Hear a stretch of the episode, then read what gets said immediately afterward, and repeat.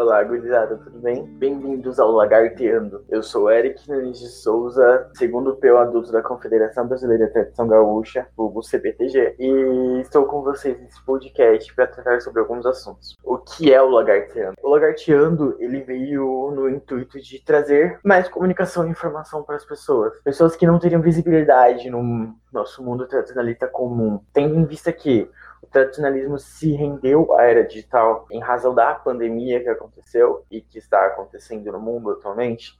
Nosso tradicionalismo teve que se adaptar ao que nós chamamos de era digital. Então, estão acontecendo projetos maravilhosos pelo Brasil, estão acontecendo projetos de integração, comunicação, desenvolvimento e quebra de fronteiras.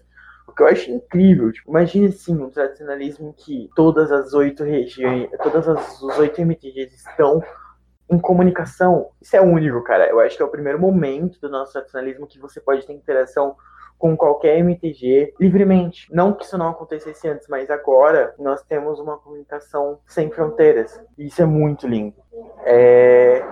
O que acontece com o Lagarteando? O Lagarteando, ele é um podcast que é um produto feito apenas com áudio. Então é como uma, uma rádio é uma rádio livre para vocês. E nós vamos postar periodicamente nossas, nossos podcasts. Então, o que, que acontece? Eu vou ser o seu mediador. Então, eu vou estar sempre aqui conversando com você, desenvolvendo com você assuntos, conversas, entre outras coisas do tipo.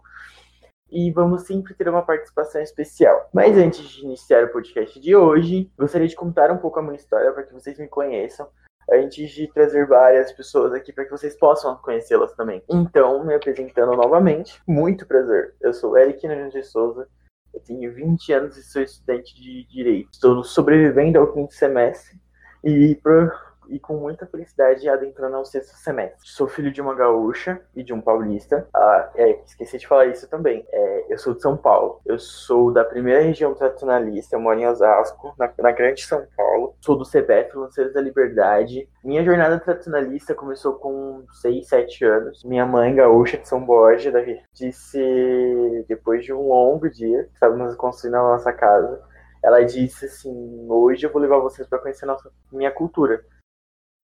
Aí eu falei, bora lá. Era uma criança que ia dizer.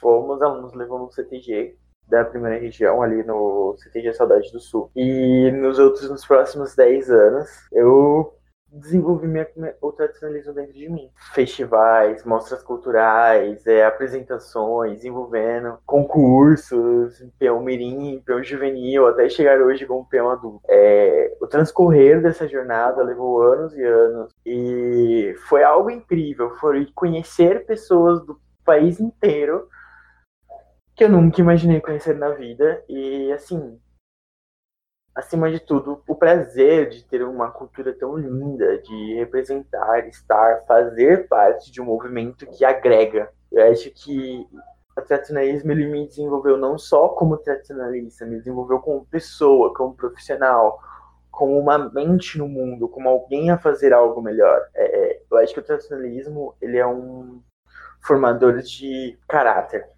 Ele é um formador social, ele nos desenvolve do fundo da nossa do cerne de quem nós somos. Porque se você adapta, você, não é só adaptar ao tradicionalismo que você é, é transformar o tradicionalismo naquilo que no melhor que você pode ser. E eu acho que o tradicionalismo fez isso comigo. Mas isso é uma história para outros podcasts. e nós vamos lagartear juntos, certo? Até o próximo podcast.